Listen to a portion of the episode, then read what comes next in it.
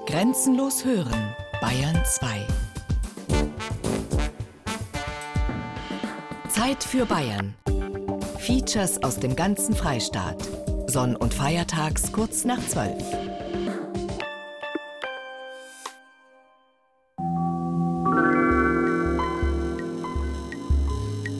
Vergangenheit ist das Faktische, Zukunft ist das Mögliche. Die Gegenwart ist der Umschlagplatz. Meines Erachtens es gibt keine Zukunft äh, zeitlich gesehen. Es gibt nur eine Gegenwart.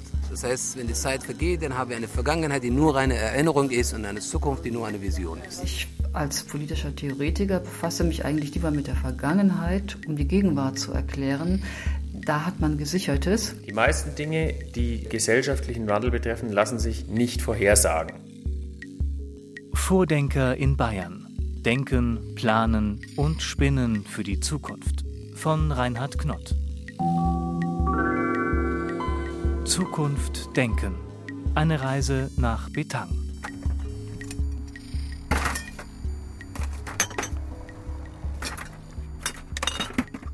Mitten im sogenannten Knoblauchsland, auf den Feldern zwischen Nürnberg, Fürth und Erlangen, lädt der Konzeptkünstler Carsten Neumann sein Fahrrad auf das Autodach eines befreundeten Journalisten. Der Ort sei nicht unwichtig, sagt er, und genau genommen das geografische Zentrum Betangs.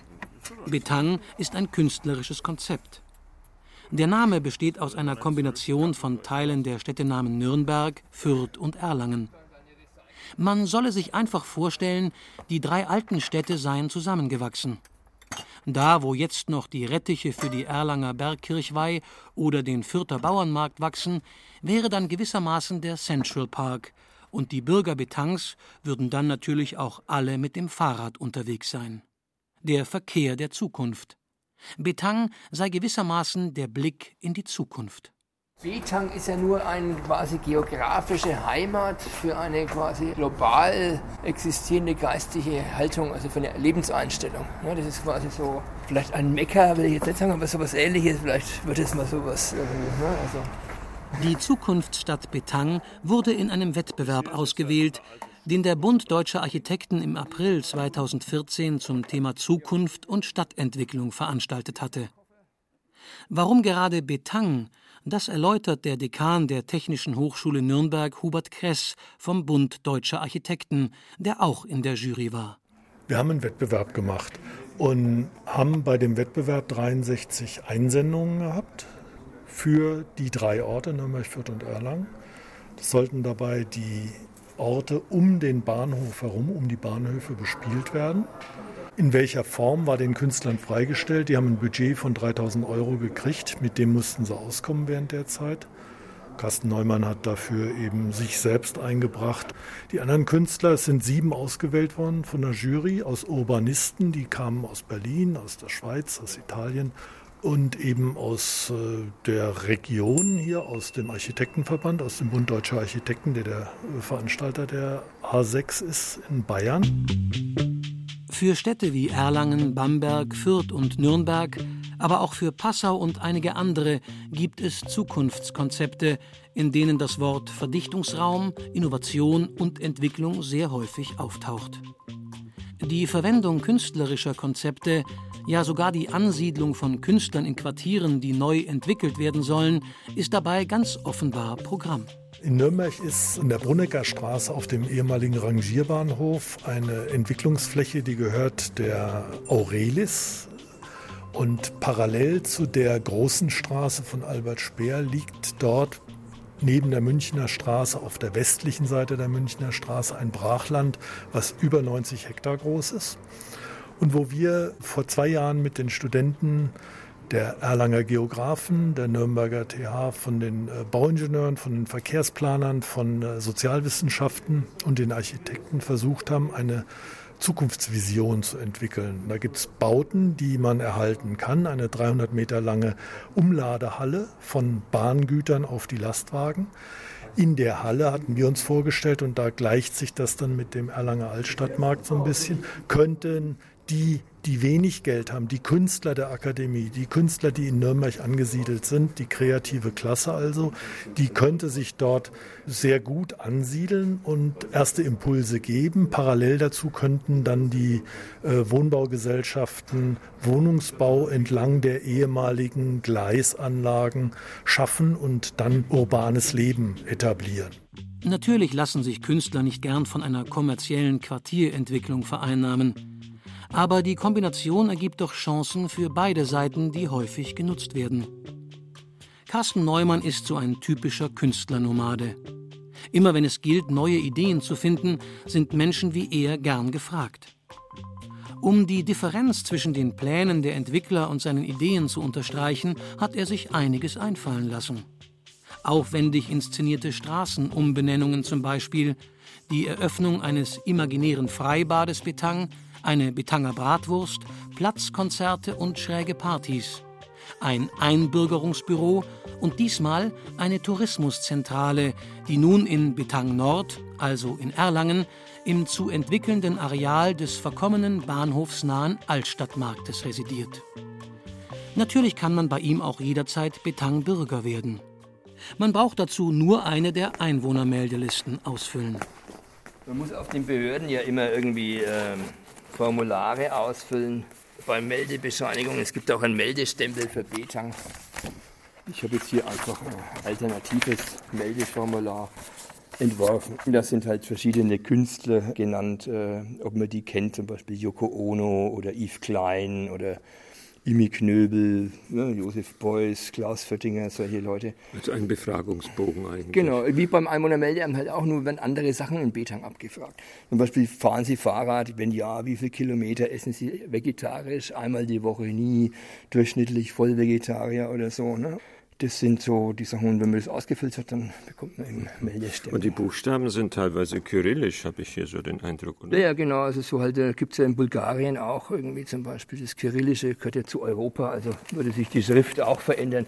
Das Betang-Konzept sei gerade deswegen so gut, so Professor Kress vom Bund Deutscher Architekten, weil es nicht nur Stadtentwicklung thematisiere, sondern die Zukunft überhaupt. Betang sei gewissermaßen ein imaginärer Ort der politischen Correctness und damit natürlich auch die Basis schlitzohriger Kritik des Bestehenden. Eines der zentralen Themen ist der Kunststoff. Der Betang-Künstler sammelt Plastik. Manche seiner Objekte haben es auf die Titelseiten von Zeitschriften gebracht. Ein Mandala des bekennenden Buddhisten ziert sogar die Zeitschrift der Buddhistischen Union in Deutschland. Anderes bleibt eher Bastelkram und schräger Witz. Kunststoff sei längst überall, so Carsten Neumann. Das ist gar kein Zukunftsthema mehr. Das Zukunftsthema sei vielmehr, was man mit dem Müll anfange, und im Pazifischen Ozean schwimme bereits ein Plastikkontinent von der Größe Indiens.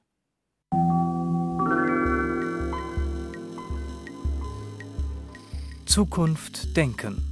Plastikmüll. Werkstoff oder Gift. Unterwegs zu Professor Dietmar Drummer. Herr Drummer ist Leiter des Lehrstuhls für Kunststofftechnik der Universität Erlangen-Nürnberg. Sein Büro liegt in einem kleinen Gebäudekomplex zwischen den Städten. Auf der grünen Wiese, hätte man früher gesagt. Aber Betangbürger wissen natürlich Bescheid. Hier im sogenannten Niemandsland sitzen die Konstrukteure der bayerischen Zukunft – während in den alten Stadtzentren womöglich nur noch die Museumsmeilen wachsen und Touristen zwischen Boutiquen und Café ihr Wesen treiben. Kunststoffe sind mit die jüngste Werkstoffgruppe. Wir haben gerade einmal 60 Jahre wirklich wirtschaftliche Bedeutung von Kunststoffen. Das hat erst in der Nachkriegszeit nennenswert begonnen. Nichtsdestotrotz sind wir schon seit etwa 20 Jahren bezogen auf das Produktionsvolumen, es sind die Kunststoffe die bedeutsamste Werkstoffgruppe geworden, die wir in der Welt haben haben. Und in dieser dynamischen Entwicklung sind nicht nur eine ganze Reihe von Neuentwicklungen von Kunststoffen, die hier stattgefunden haben, sondern insbesondere ganz spezifische Fertigungsverfahren, die auf die Kunststoffe abgestimmt sind. Moderne Elektronik ist nur mit Kunststoffen möglich und denken Sie bloß an die, äh, an die moderne Displaytechnik unter Verwendung elektrisch leitender Kunststoffe. Denken Sie aber auch an das Stichwort 3D-Drucken, additive Fertigung. Wir werden künftig Möglichkeiten haben, ohne geometrische Restriktionen Bauteile fertigen zu können, direkt aus dem Computer heraus. Kunststoff ist Zukunft. Glas und Stein sind Nostalgie. Wir stecken mittendrin und jedes Haus dürfte von der Kanalisation bis zur Wärmedämmung mehr Kunststoff enthalten, als uns bewusst ist oder lieb. Ja, es gäbe im Pazifik tatsächlich einen schwimmenden Plastikkontinent aus Plastikmüll, aber mit Bayern habe der rein gar nichts zu tun. Ansonsten nimmt Professor Drummer das Wort Plastikmüll nicht gern in den Mund. Genau genommen gibt es für ihn gar keinen Plastikmüll. Sollte es zumindest nicht. Es gibt nur Produktionskreise, Verwendungsketten und dann eben die Endbehandlung, wobei er lieber von der Rückgewinnung von Energie spricht als plump von Verbrennung. Wenn wir über die Phase nach dem Gebrauch reden, so muss man sagen, dass es technisch gesehen viele Möglichkeiten heutzutage gibt, die aber wiederum ökologisch nicht wirklich sinnvoll sind, beispielsweise weil sie sehr viel Wasser äh, auch verbrauchen oder auch im Moment ökonomisch noch nicht sinnvoll sind. es werden im Moment sehr viele Bemühungen unternommen, um aus einer großen Werkstoffgruppe des PETs, aus dem heute Kunststoffflaschen hergestellt sind, in einem zweiten Lebenszyklus dieses Kunststoffs Fasern herzustellen, die zum Beispiel in Textilien dann Einzug erhalten, dort nicht derart hohe Beanspruchungen erleben, wunderbar dort nochmal verwendet werden können und erst nach der Verwendung in Textilien dann einer möglichen Verbrennung zugeführt werden. Am Ende steht also leider nicht die Gartenbank, die sagt, ich war einmal ein Joghurtbecher, und auch der Traum vom endlos wiederverwertbaren Plastik, das man sozusagen nur umzuschmelzen bräuchte, und schon würden aus alten, schäbigen Kanistern neue, wie ja beim Glas jederzeit möglich, ist kein realistischer Weg. Das sind ganz kleine Anteile, sehr stark Kohlenstoff dominiert, die, die verglasen und die können ökologisch unbedenklich gelagert werden. Und das, was in die Luft geht? Da kann man entsprechend über vorhandene Filtertechniken das entsprechend ökologisch verträglich herausfiltern. Und die Filter selbst? Das sind auch wieder chemisch stabile Substanzen, die für die Umwelt keine Gefahr darstellen, in sehr, sehr geringen Mengen, die hinsichtlich Lagerung überhaupt keinen, weder volumenmäßig noch äh, mit Blick auf, auf, auf Grundwassersituation oder ähnliches äh, bedenklich. Was passiert eigentlich in Zukunft mit den vielen Kubikkilometern Isolierkunststoff, mit dem wir gerade jetzt in Bayern unsere Häuser isolieren? Ist das in 30 Jahren wirklich volumenmäßig kein Problem? Auch Plastik aus Maisstärke hilft da nicht viel, sagt Professor Drummer. Und das Schlimmste, die bayerischen Fabriken verwenden Gebinde und Grundsubstanzen aus globalen Produktionsabläufen, die jedenfalls nicht immer bayerische Umweltstandards haben. Hat also am Ende der Betankünstler Carsten Neumann vielleicht recht? Das sind wohl Lampen hier. Das sind Leuchtobjekte aus Kunststoffmüll, eben zum Beispiel alte Kanister, die ich äh, auf der Straße finde oder in Kneipen äh, abhole. So von Reinigungsmitteln bis zu Salat, Soßen, äh, keine Ahnung, was da alles drin war. Und äh, Öl und äh, nun, die sind dann beschraubt mit eben anderen Fundstücken, zerbrochenen Plastikbechern, äh, alles Mögliche, was man halt so, was so im gelben Sack, wenn man da mal genau hinschaut, was die Leute alles so wegschmeißen oder hier Silvester, Raketen, Zündschnurkappen, die verwende ich hier auch als Schmuck. Ja, so diese Kette immer um. Ja. Zukunft denken. Der Bratwursthorizont und die Integration. Zu Betang, der politisch korrekten Zukunftsstadt, gehört natürlich noch viel mehr. Zum Beispiel die Integration der Kulturen. Wie soll ein Muslim oder ein jüdischer Mitbürger jemals genussvoll in Nürnberg oder München in eine Bratwurstsemmel beißen können? Das Betang-Konzept sah dafür, wie man der Nürnberger Zeitung entnehmen konnte, die Betangske vor, eine Integrationsbratwurst aus Rindfleisch, die tatsächlich produziert und auf einigen Nürnberger Speisekarten angeboten wurde. Die Produktion ist inzwischen eingestellt, da das Konzept wohl problematisch ist, wie man auf der Homepage des Künstlers erfährt. Und Nürnbergs Oberbürgermeister Ulrich Mali findet sogar, dass Kunst in solchen Fällen überfordert ist. Also ich weiß nicht, ob man die Kunst selber mit diesen eigentlich den schwierigsten Fragen in der Integrationspolitik nicht zum Teil auch äh, überfrachtet. Wir führen ja die Diskussionen. Wir führen die Diskussionen an ganz praktischen Beispielen, nämlich ist der Burkini in städtischen Badeanstalten erlaubt, gibt es den Frauenbadetag, wird beim Frauenbadetag dann die Glaswand des Südbads mit Vorhängen verhängt und wie gehen wir um mit kopftuchtragenden Erzieherinnen und vieles andere mehr. Wir hatten aus der konservativen Ecke eigentlich immer die Assimilationstheorie pointiert formuliert, der Muslim, der als erstes das Schäuferle korrekt sich einverleibt, ist der Beste, weil er sich dann angepasst hat an uns. Und wir hatten von der linksalternativen, teilweise auch von der Kirche geprägten Seite her immer ja, die Überschrift hoch, die internationale Solidarität. Also wenn alle nur wollen und lieb zueinander sind, dann findet Integration statt. Beides ist irreal, gesellschaftlich irreal und falsch. Äh, das Zusammenleben von 500.000 Einwohnern auf engem Raum ist nie ein Harmoniemodell, sondern immer ein Konfliktmodell. Wir müssen eigentlich immer wieder diskutieren, wie verschieden wir sein wollen. Nicht wie verschieden wir sein müssen, sondern wie viel Verschiedenheit eine Gesellschaft insgesamt voranbringt um Interkulturalität als was Positives zu erfinden. Und natürlich auf der anderen Seite auch, wo Grenzen sind, wo wir sagen, bestimmte Frauenbilder aus afrikanischen oder arabischen Staaten wollen wir nicht importieren. Das ist uns zu verschieden. Das ist eine Form von Verschiedenheit, die wir nicht wollen. Ich denke, dass die Kunst uns immer wieder helfen kann, den Blick zu weiten. Das ist ja eine der Kernaufgaben der Kunst, den Blick, der sich im Alltag gerne mal verengt, zu weiten und vielleicht auch mal den Stachel zu löcken, sodass er ein bisschen wehtut. Was ich nicht glaube, ist, dass die Kunst uns diese Alltagsprobleme löst. Sie kann aber einen Beitrag zum gesellschaftlichen Diskurs leisten. Die Integrationspolitik der Stadt Nürnberg ist deutschlandweit berühmt. Konflikte gibt es fast keine, und man spricht zu Recht sogar von einer positiven Sondersituation, die in München zum Beispiel keineswegs gegeben ist. Wenn man den Nürnberger Oberbürgermeister nach seiner eigenen Zukunftsperspektive fragt, dann spürt man, dass er nicht nur fest an eine interkulturelle Alphabetisierung glaubt, wie er sich ausdrückt, sondern diese auch schon weitgehend geschafft ist. Gegen Radikale, Neonazis oder Salafisten gibt es schon lange gut funktionierende Konzepte, und was Nürnberg auszeichne, ist eine Infrastruktur, in der jeder potenzielle Streitpunkt zwischen den Kulturen seinen Manager findet. Frühzeitig und nicht erst dann, wenn sich Probleme türmen. In den Augen des Oberbürgermeisters Ulrich Mali ist in Nürnberg längst gelungen, was in anderen Städten noch Zukunftsaufgabe ist. Die Situation in Nürnberg fasst er in zwei Schlagwörter. Bunter wird's auf alle Fälle und heitere Gelassenheit.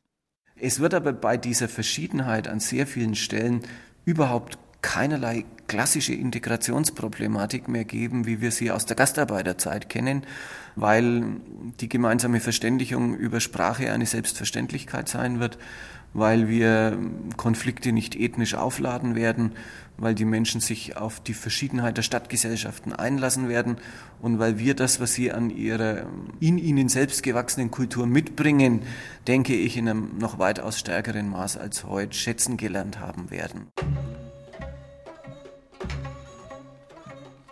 Die Frage der Integration soll noch vertieft werden. Helfen kann dabei Reza Hatschatpur. Er war islamischer Geistlicher im Iran und lehrt heute als Professor für islamisch-religiöse Studien in Erlangen. Er ist auch Schriftsteller und Verfasser dreier Romane über das islamische Leben.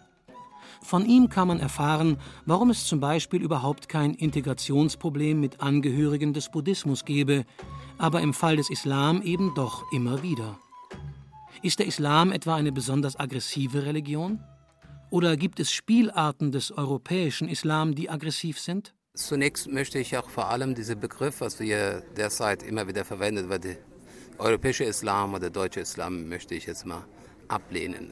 Es gibt keinen deutschen Islam, also es gibt keinen europäischen, es gibt einen Islam, der in arabischer Halbinsel entstanden ist. Mit vielen Traditionen, die in verschiedenen Ländern sozialisiert sind. Zum Beispiel in Iran sieht anderes als in Indonesien oder in Indien oder in Nordafrika.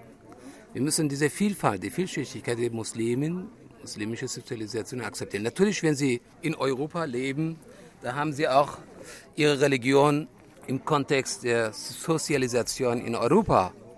Das heißt nicht, dass es eine deutsche Islam gibt, sondern gibt es deutsche Muslime, die einerseits sich anknüpfen an ihre eigene Tradition und trotzdem sich unterscheiden von ihrem Herkunftsland. Und das ist im Grunde der springende Punkt, dass man nicht von der deutschen Islam redet, sondern die Muslime in Deutschland. Reza Hatschatpur sitzt mit Sonnenbrille und Zigarette im Gartencafé vor einem Glas Wein, trägt keinen Bart und wirkt auf keinen Fall wie ein muslimischer Geistlicher. Eher sieht er aus wie ein westlicher Intellektueller, der befreit von provinziellen Ängsten und geistiger Enge das Leben genießt. Ob nun aber europäischer Islam oder in Europa lebende Muslime, das Problem bleibt doch, dass es immer wieder um Gewalt geht. Das Frauenbild, das Kopftuch, die Salafisten, der Koran in den Fußgängerzonen. Warum liebt man den Dalai Lama, wenn er in Bamberg öffentlich predigt? Und warum entzündet sich gegenüber dem Islam sofort Hass? Reza Hatschatpur weiß sehr wohl, dass er jetzt von Deutschland sprechen müsste. Zurückhaltend sagt er allerdings Aufnahmeland. Es ist einfach, hat mit der Aufnahmeland zu tun. Die Buddhisten werden einfach als eine selbstverständliche Teil der Gesellschaft äh, akzeptiert, vor allem nach dem 68er Zeit, wo auch viele junge Leute sich von der Kirche gelöst haben und suchten noch neue Spiritualitäten. Und natürlich Buddhismus war ein einprägende Religion. Allerdings Muslime genauso. Die Muslime hier wollen auch ihre Moschee bauen, ihre Religiosität pflegen, aber allerdings gibt es Widerstand, weil man von Islam Angst hat. Und dieses Bild von Islam wird stark von Medien geprägt. Andererseits gibt es Konflikte, die schon von Kolonialzeit kommen. Das heißt, diese Erfahrung mit dem Europäer, die äh, sozusagen, dass diese Länder nicht auf Augenhöhe anerkannt hatten, sondern eher kolonial betrachteten. Allerdings die Zeit ist vorbei. Man muss sich mit dem Kapitel verabschieden. Hier kann man das machen. Ein Deutschland, der der Zukunft in der Vielschichtigkeit und der Unterschiedlichkeit sich bewegt. Und die Muslimen, wenn sie das Gefühl haben, dass sie eine selbstverständliche Bestandteil dieser Gesellschaft sind, werden sie sich integrieren und denke ich auch zum Teil schon integriert. Radikale seien im Grunde nur brutale Vertreter einfacher Lösungen und dürften nicht mit dem Islam, also der Religion von zweieinhalb Milliarden Menschen, verwechselt werden. Die Medien, die sich hier auf die abschreckendsten Beispiele aus unterentwickelten Regionen stürzen, vergrößerten das Problem. Die Gewalt des Islam habe mit Unterentwicklung in ehemalig von Europa kolonisierten Regionen zu tun und nicht mit der Religion. Das ist im Übrigen eine Erkenntnis aus den schriftstellerischen Arbeiten Reza Hatschatpurs. Meines Erachtens es gibt keine Zukunft zeitlich gesehen. Es gibt nur eine Gegenwart. Das heißt, wenn die Zeit vergeht, dann haben wir eine Vergangenheit, die nur eine Erinnerung ist und eine Zukunft, die nur eine Vision ist. In meinen Romanen der Protagonisten können nicht die Vergangenheit nicht verlassen, weil der Schatten der Vergangenheit sehr stark ist. Solange man in der Vergangenheit lebt, in der Erinnerung lebt, dann hat man im Grunde gar keine Zukunft und kann sich nicht der Gegenwart widmen. Es muss etwas geschehen, entweder in der Person selbst oder in seinem Umfeld, damit diese Person sich von der Vergangenheit befreit, die Vergangenheit verarbeitet und sich Zukunft wendet. Wie die Exilanten oder wie die Menschen, die ihre Heimat verlassen, in einem anderen Land leben, was muss geschehen, dass sie sich von der Vergangenheit lösen und sich der Gegenwart widmen? Und das ist sozusagen mein, mein Thema. Ich hoffe, du enttäuscht mich nicht. Ich habe dich nach London geschickt, damit du den Menschen in unserer kleinen Stadt nach deinem Abschluss als Arzt dienst. Komm in die Heimat und setze die Arbeit von Onkel Jimas fort. Vergiss nicht, dass die Menschen dich hier brauchen. Sie reden oft von dir und glauben, dass die vom Himmel geschickten Fähigkeiten deiner Mutter und Onkel Jimas in dir weiterleben und du sie vor Krankheit und Übel beschützen sollst. Als er ehrlich zu sich sprach, war Ramin sich mit einem Male sicher, dass er London nicht verlassen wollte. Er verspürte kein Heimweh. Es wäre töricht, wenn er sich solch eine Chance entgehen lassen würde. Das Angebot, hier weiterzuarbeiten, konnte er nicht ablehnen. Das war das Leben, das er sich immer vorgestellt hatte. Und vielleicht könnten seine Forschungen nicht nur Menschen in seiner kleinen Stadt helfen, sondern überall auf der Welt. Zum ersten Mal, seit er in London war, hatte er das Gefühl, selbst eine Entscheidung getroffen zu haben, die einen Neubeginn bedeutete. Und zugleich war er sich im Klaren darüber, dass es keine wirklich freie Entscheidung war, sondern auch die Angst vor der Vergangenheit.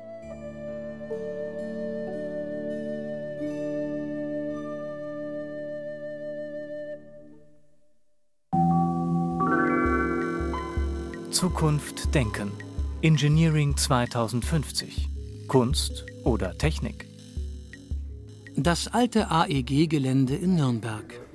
Wo ehemals Waschmaschinen und sonstige deutsche Wertarbeit gefertigt wurde, wird zurzeit neu entwickelt. Auch hier waren als Pioniere zunächst die Künstler gefragt.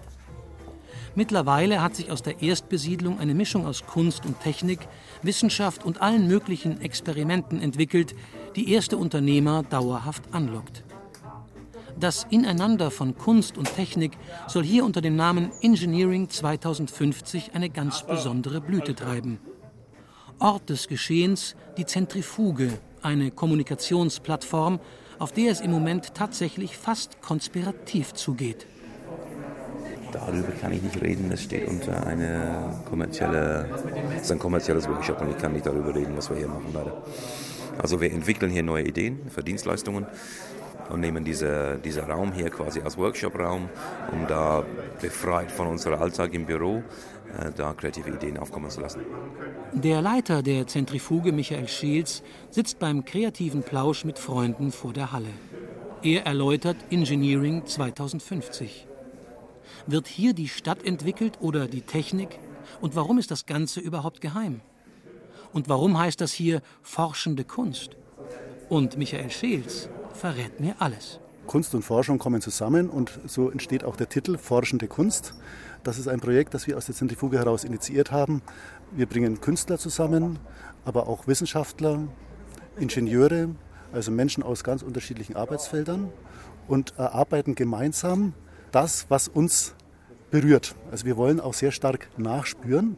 Der wissenschaftliche Aspekt ist der, dass wir versuchen dabei auch methodisch eine gewisse Erkenntnis zu erreichen. Unser Ziel ist, mit den Vernetzungen Menschen dazu zu bewegen, über ihren eigenen Horizont hinauszuschauen, also künstlerische Potenziale auszuloten, diese Potenziale in irgendeiner Form sowohl bei den Personen als auch über die Personen hinaus in Gruppen wirksam werden zu lassen.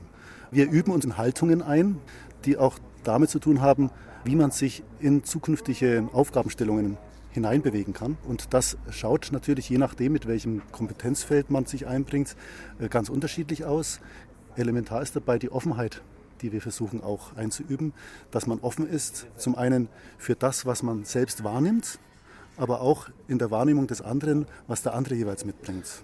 Wir haben einen Wissenschaftler bei uns mit dem Boot, das ist ein Kulturgeograf, der letztlich mit der wissenschaftlichen Methodik der Beobachtung diesen Prozess mit begleitet und uns dabei unterstützt, das Ganze auch in einen größeren Zusammenhang auch darzustellen, was wir tun. Forschende Kunst. Ein Kulturgeograf, der beobachtet, wie Musiker, Ingenieure und Computerkids kreativ spielen. Wie sieht denn Michael Scheels eigentlich selbst die Zukunft, die Arbeitsbedingungen, die Lebensweisen? Natürlich insoweit, als sie sich von der forschenden Kunst erforschen lässt. Es könnte durchaus in die Richtung gehen, dass der Ingenieur stärker das Künstlerische in sich entdeckt oder auch wiederum der Künstler stärker mit Ingenieurkompetenz auch versehen wird, also mit tatsächlicher gestalterischer Kompetenz auch im technischen Zusammenhang. Äh, da werden wahrscheinlich die Grenzen stärker fließend sein. Ich könnte mir auch vorstellen, dass tatsächlich das, das Arbeiten als Ingenieur stärker auch eine künstlerische Komponente erfährt, in der Form, was kann ich gestalten und äh, wie kann ich das, was ich gestalte, auch eben in einer ästhetischen Form begreifen. Ästhetisch auch in einem wirklich sehr weiten Sinne. Nicht nur, dass es eben eine Art von schöner Form hat oder ein Design hat, sondern auch, dass es eben sehr stark auf Bedürfnisse eingeht. Es ist ja auch jetzt schon der Fall, dass es Arbeitsgemeinschaften gibt, die ganz unterschiedlich zusammengesetzt sind. Und ich denke, das wird auf jeden Fall in Zukunft viel stärker auch der Fall sein, dass Menschen mit ganz unterschiedlichen Kompetenzen, mit ganz unterschiedlichen Interessen phasenweise zusammenkommen und äh, dann über Vernetzungszusammenhänge, die auch technisch unterstützt sein können, über das Internet, auch vielleicht über sehr große räumliche Distanzen, gemeinsam an Projekten arbeiten und dann etwas daraus entwickeln. Umgekehrt denke ich aber auch, dass die Lebensformen sich sehr stark wandeln werden.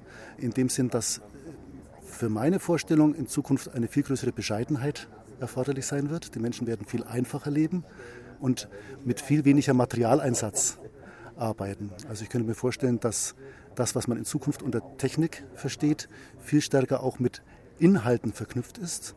Das heißt, dass das, was ich technisch äh, gestalten kann, sehr viel mit dem zu tun hat, was mich berührt geistig und wie ich vielleicht sogar dabei auch äh, ein Bildungssystem unterstützen kann. Die Zukunft als die Rückbildung der menschlichen Arbeitsteilung? So englisch, kreativ, auflösend und musikalisch, unternehmerisch zugleich, stellt man sich die Zukunft womöglich nicht immer vor. Aber die Zukunft ist ja unvorstellbar. Vielleicht ist hier ein wenig Läuterung angebracht.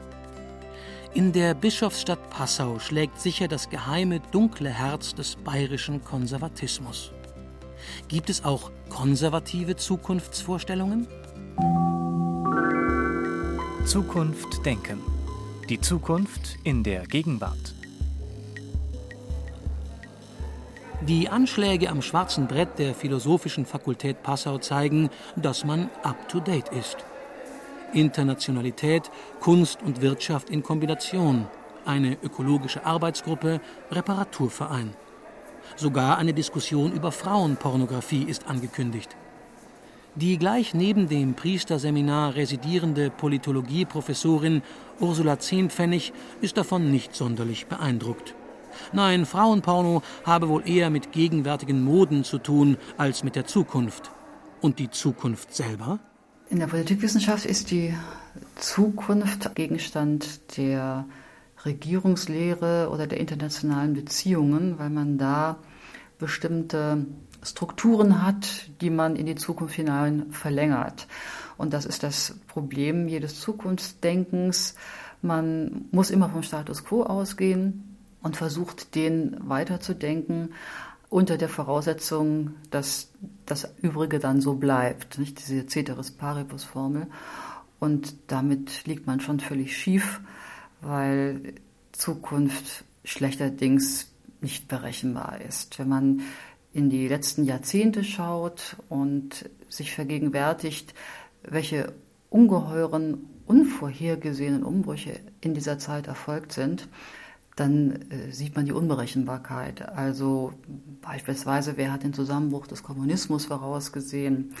Wer hat China als künftige Weltmacht vorausgeahnt? Wer hat die Bedeutung des Internets ahnen können, als es erfunden wurde? Das sind solche gigantischen Umbrüche, die unser Leben derart massiv beeinflussen, weiterhin beeinflussen werden, die zeigen, dass solche Versuche, etwas vorauszusehen, eigentlich zum Scheitern verurteilt sind.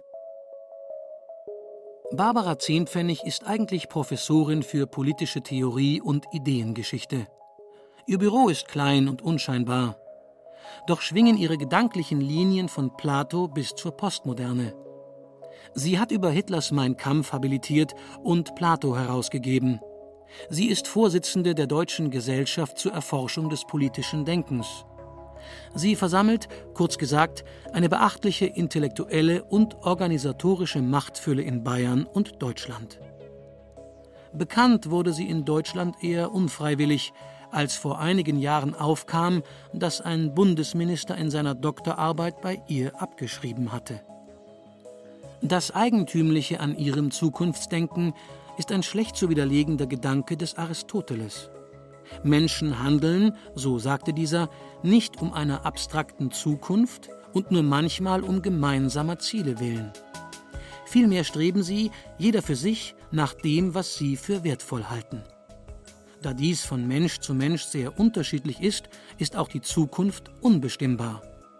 Hoffen darf man nach Barbara Zehnpfennig also zwar schon, aber bitte und wenn möglich nicht auf die Zukunft, sondern auf die Vernunft genauer auf die seit Plato philosophisch immer wieder angemahnte Fähigkeit der Prüfung dessen, was wir für wertvoll halten und warum. Wir alle folgen bestimmten Wertvorstellungen. Sie leiten unser ganzes Leben. Wir entscheiden ständig irgendetwas und immer nach Maßgabe dessen, was wir für besser halten. Und die Frage ist, ist das besser? Das muss sich rational ausweisen lassen. Und äh, darum bemühe ich mich, und das zu prüfen und auch eben Studenten an dieses Denken heranzuführen, das erst einmal zu prüfen, bevor man sich so sicher ist, anderen und auch sich selbst verordnen zu können, was richtig und was besser ist als das bisherige. Und diese Selbstreflexivität, die vermisse ich natürlich im politischen Alltag. Das ist vielleicht auch etwas viel verlangt von Politikern, die ja dauernd auch getrieben sind. Aber es wäre nötig für das politische Handeln eben noch einmal sich gerade zu fragen, welche Werte eigentlich leitend sind, weil man ja auch sieht, dass das das Umstrittenste ist. Die Frage nach Gerechtigkeit beispielsweise ist die politische Frage und sie wird auf unterschiedlichste Weise beantwortet, was aber nicht dazu führt, dass man in Dialog über diese Vorstellungen geriete, sondern dass man im Meinungskampf versucht, seine Meinung durchzusetzen. Und wenn das schon seitens der Politik so gehandhabt wird, dann sollte zumindest die Wissenschaft das anders machen, nämlich nochmal zu einer solchen Grundlagenreflexion anzuleiten. Und das ist, finde ich, also jedenfalls für mich, auch die entscheidende Zukunftsvorsorge. Im Grunde liegt die Zukunft in Bildung und in diesem Sinne bildend auf junge Menschen einzuwirken, persönlichkeitsbildend. Denn Persönlichkeiten, die dieses Maß an Selbstreflexivität aufbringen, die sind auf jeden Fall ein Gewinn für eine Gesellschaft und auch für die Zukunft einer Gesellschaft. Der Besuch bei Barbara Zehnpfennig am Inn ist ernüchternd. Gibt es nicht wenigstens erkennbare Aufgaben für die Zukunft? Ja, sicher, meint sie. Aber die rühren wohl eher aus alten Versäumnissen und sicher nicht aus Visionen oder Vorhersagen. So würden wir zurzeit etwa versuchen, die Privatheit unserer Daten wiederherzustellen, nachdem wir diese kleine Nebenwirkung des Internets offenbar verschlafen haben. Wahrhaft eine Zukunftsaufgabe. Ansonsten lehrt uns die Geschichte, nichts bleibt, wie es ist. Selbst die Demokratie, also das, was wir blauäugig immer als gegeben voraussetzen, wenn wir fröhlich in die Zukunft planen, sei leider nicht das Ziel oder der Endzustand der Weltgeschichte, sondern nur ein schöner, vorübergehender Zustand, den wir auch wieder verspielen können. Und ob uns unsere Wohlstandswelt am Ende nicht wieder zum einfachen Leben führt, ist auch nicht ausgemacht. Was die Zukunft angeht, so glaube ich allerdings nicht, wie doch sehr viele, dass die Demokratie das Ende der Geschichte bezeichnet, sodass also irgendwann alle Systeme einmal demokratisch sein werden. Denn in der Geschichte hat noch nie eine Staatsform auf Dauer bestanden. Es hat immer einen Wechsel der Staatsform gegeben.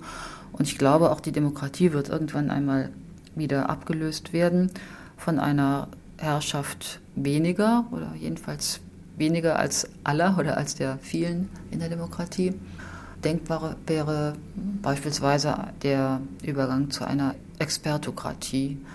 Aber mein Wunsch ist, dass also die Menschen und Völker, denen es gut geht, und wir in Europa gehören zweifellos dazu, dass wir unsere Hoffnungen nicht auf eine imaginäre Zukunft werfen, sondern uns wirklich erstmal klar machen, wie gut es uns geht.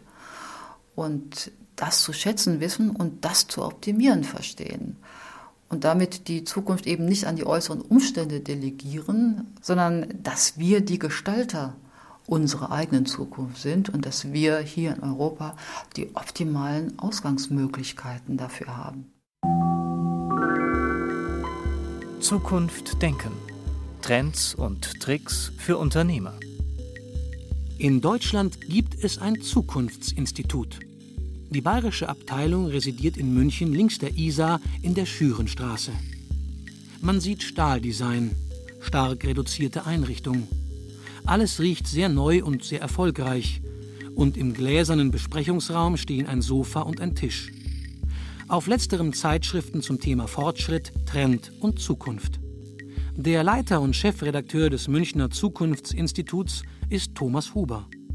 Mitte der 90er Jahre, 93 ungefähr, begann die Zukunftsforschung in Deutschland als ein wirtschaftliches Angebot am Markt zu existieren. Da gab es im Grunde dann ein, zwei, drei Protagonisten. Vorher gab es in der Regel eigentlich Institute oder Stiftungen, die solche Fragen bearbeitet haben, die das auch heute noch teilweise tun. Aber Unternehmen, die ihre Leistungen am Markt anbieten, das gibt es im Grunde seit den beginnenden 90er Jahren. Und der Vorgänger des Zukunftsinstituts war das Trendbüro. Dort haben zwei Protagonisten der ersten Stunde im Grunde zusammengearbeitet, Peter Wippermann und Matthias Horks. Matthias Horks ist der Gründer dann des Zukunftsinstituts äh, gewesen, nachdem man sich getrennt hat nach einigen Jahren. Und das Zukunftsinstitut ist dann eben zu Beginn der Jahrtausendwende auf den Markt eingetreten.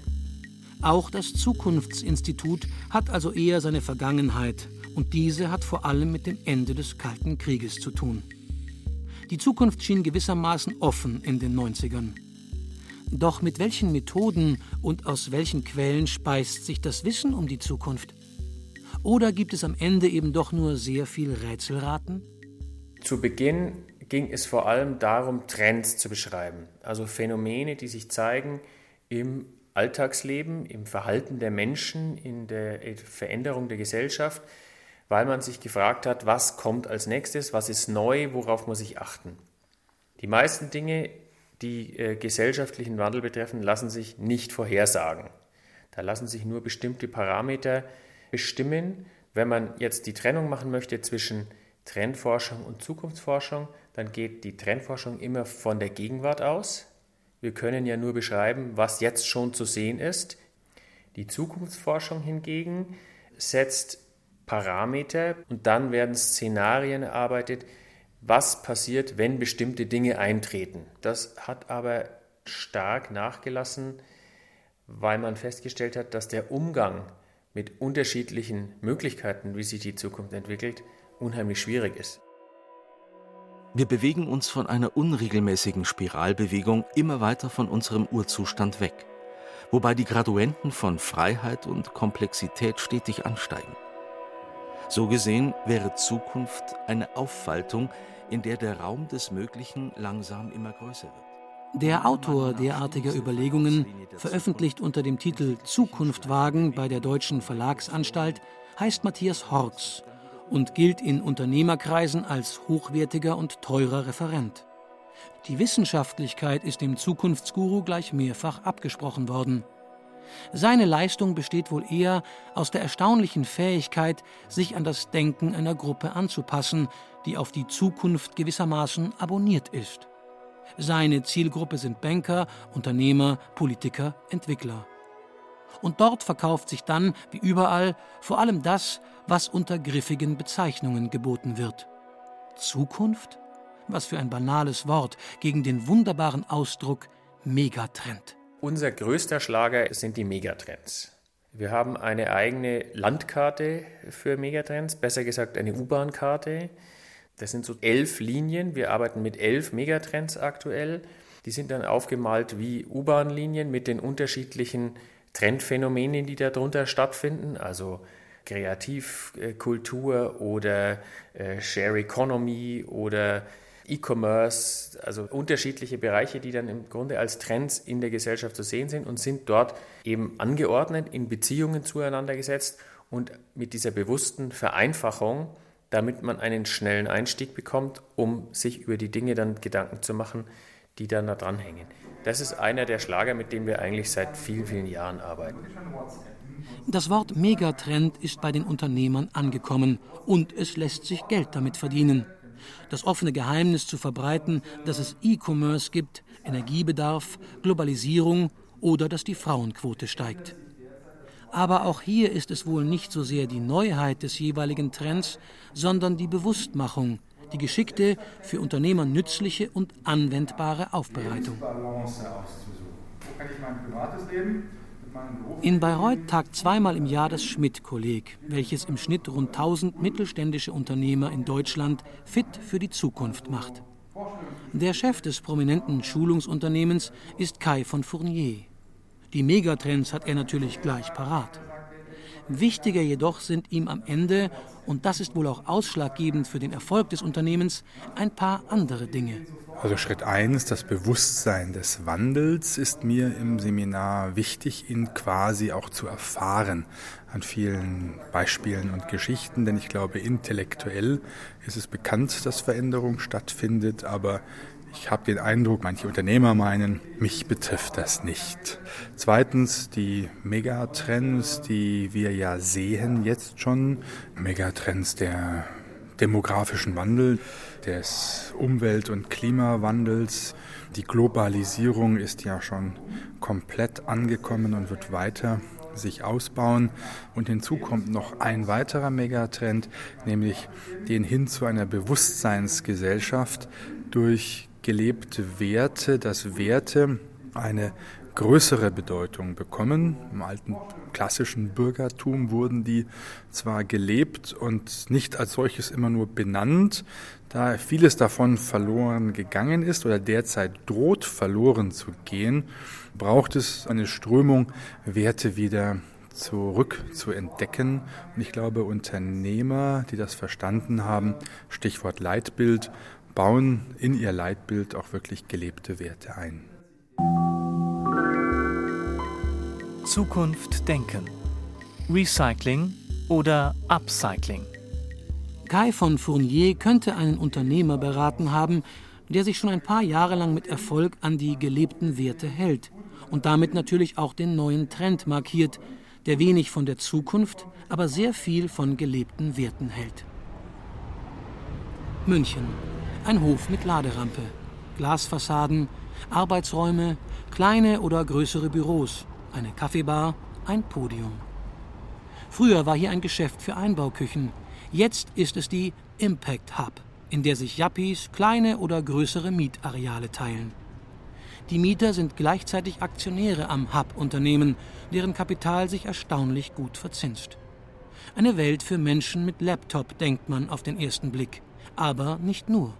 Solche Sachen nach solchen Rahmen, wo Teile abgebaut sind, ohne Schloss, suche ich immer. Da wird in München nach wie vor viel weggeschmissen, obwohl der Trend bei den Leuten für diese alte Fahrräder eigentlich angekommen ist. Und trotzdem gibt es immer wieder welche, für die dieses schöne alte Kulturgut scheinbar keinen Wert mehr hat.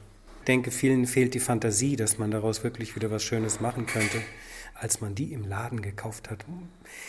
Das kann ich mir ja nicht mal vorstellen. Die müssen ja so wunderschön gewesen sein, aber klar mit Rost dran, Christopher Lewis hantiert mit Fahrradschrott und Schraubenschlüssel.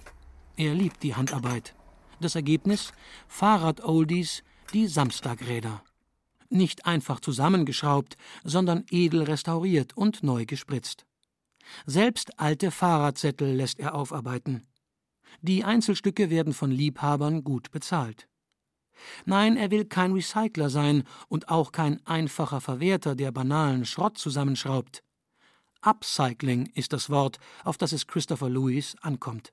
Es sind die alten Räder, die schönen, schlanken Stahlrahmen, die sind viel eleganter als das, was heute gebaut wird. Wenn Sie jetzt den anschauen, diesen Schwanenhals. Wir sehen einfach Kulturgut in diesen Sachen, die liebevoll mit der Hand gefertigt wurden. Ja, und dieses Handwerkliche, also wirklich, deswegen sagen wir, es ist eine Manufaktur, das steht für uns im Vordergrund mit der Hand. Diese Arbeit, die früher so wertgeschätzt wurde, fortzusetzen. Man könnte die Haltung des Edelkunsthandwerkers vielleicht tatsächlich als echt bayerische Form des utopischen Konservatismus bezeichnen, wenn nicht alles so englisch und international in der Hub klänge. Aber es ist ja, wie ich erfahre, eine Verbindung aus dem Manufakturdenken des englischen Utopisten William Morris und der Kunst eines Marcel Duchamp. Das umgebaute Küchenstudio in München, das jetzt Impact Hub heißt, enthält ansonsten eine ganze Reihe solcher Unternehmen, die gelebte Werte, das sich gut bei der Arbeit fühlen und den Gemeinsinn vor den Profit stellen. Ja, ich lerne, dass sogar das altbekannte Kuchenbacken sich zukunftsträchtig und gemeinwohlfördernd upcyclen lässt. Hier arbeiten Startups aus den unterschiedlichsten Bereichen. Wir haben ein Projekt hier, das nennt sich Kuchentratsch. Das sind zwei mit 20er Frauen, die hier in den Münchner Stadtteilen Rentner zusammengetrommelt haben und sagen, wenn ihr euren Kuchen backt, dann backt doch zwei. Und den zweiten, den verkaufen wir für euch in der Konditorei um die Ecke. Es sind hier viele Startups, Hersteller eher weniger, aber alle sind auf Nachhaltigkeit ausgerichtet und können irgendwo mit dem Begriff Gemeinwohlökonomie was anfangen. Zukunft denken. Das Ende der Zukunft. Wer seine Schuhe geputzt haben möchte, irgendwie für eine Spende an Pro Asyl, putze ich gerne die Schuhe. Carsten Neumann macht seine Abschlussperformance. Gemeinwohlarbeit.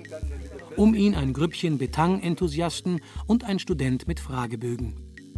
Der Architekturprofessor mustert trüb das alte Einkaufszentrum, die stadtplanerische Zukunft von vor 30 Jahren.